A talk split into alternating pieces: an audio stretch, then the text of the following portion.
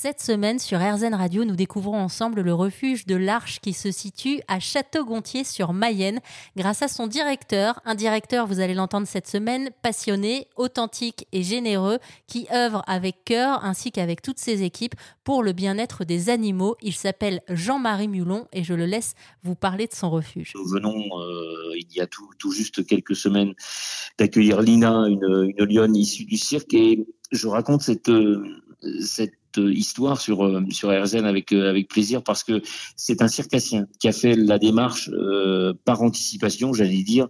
Il a il a fait la démarche lui-même de, de, de décider de nous confier une lionne puisqu'en 2028, comme vous le savez, les animaux sauvages ne seront plus possibles dans dans les à être présentés. ces animaux sauvages ne pourront plus être présentés dans les dans les cirques. Et eh bien le, le circassien qui a voulu rester anonyme euh, a décidé de confier son sa lionne au, refuge de l'Arche et elle a retrouvé notre mâle, un, magnifique euh, lion blanc euh, qui fait penser à celui du, film le, le, Donc voilà, ce sont des, belles histoires. Moi, j'ai le, plaisir d'être à la tête de, trois établissements, à la fois le refuge de l'Arche, qui est notre notre phare à la mer, qui est le plus connu, qui est le, premier site touristique du département de, la Mayenne, et puis il y a le centre de sauvegarde Valentine et Jacques Perrin, qui lui est totalement dédié euh, au sauvetage des animaux de la faune sauvage locale, là où la partie refuge euh, n'est consacrée qu'à l'animal exotique, eh bien le, centre de sauvegarde,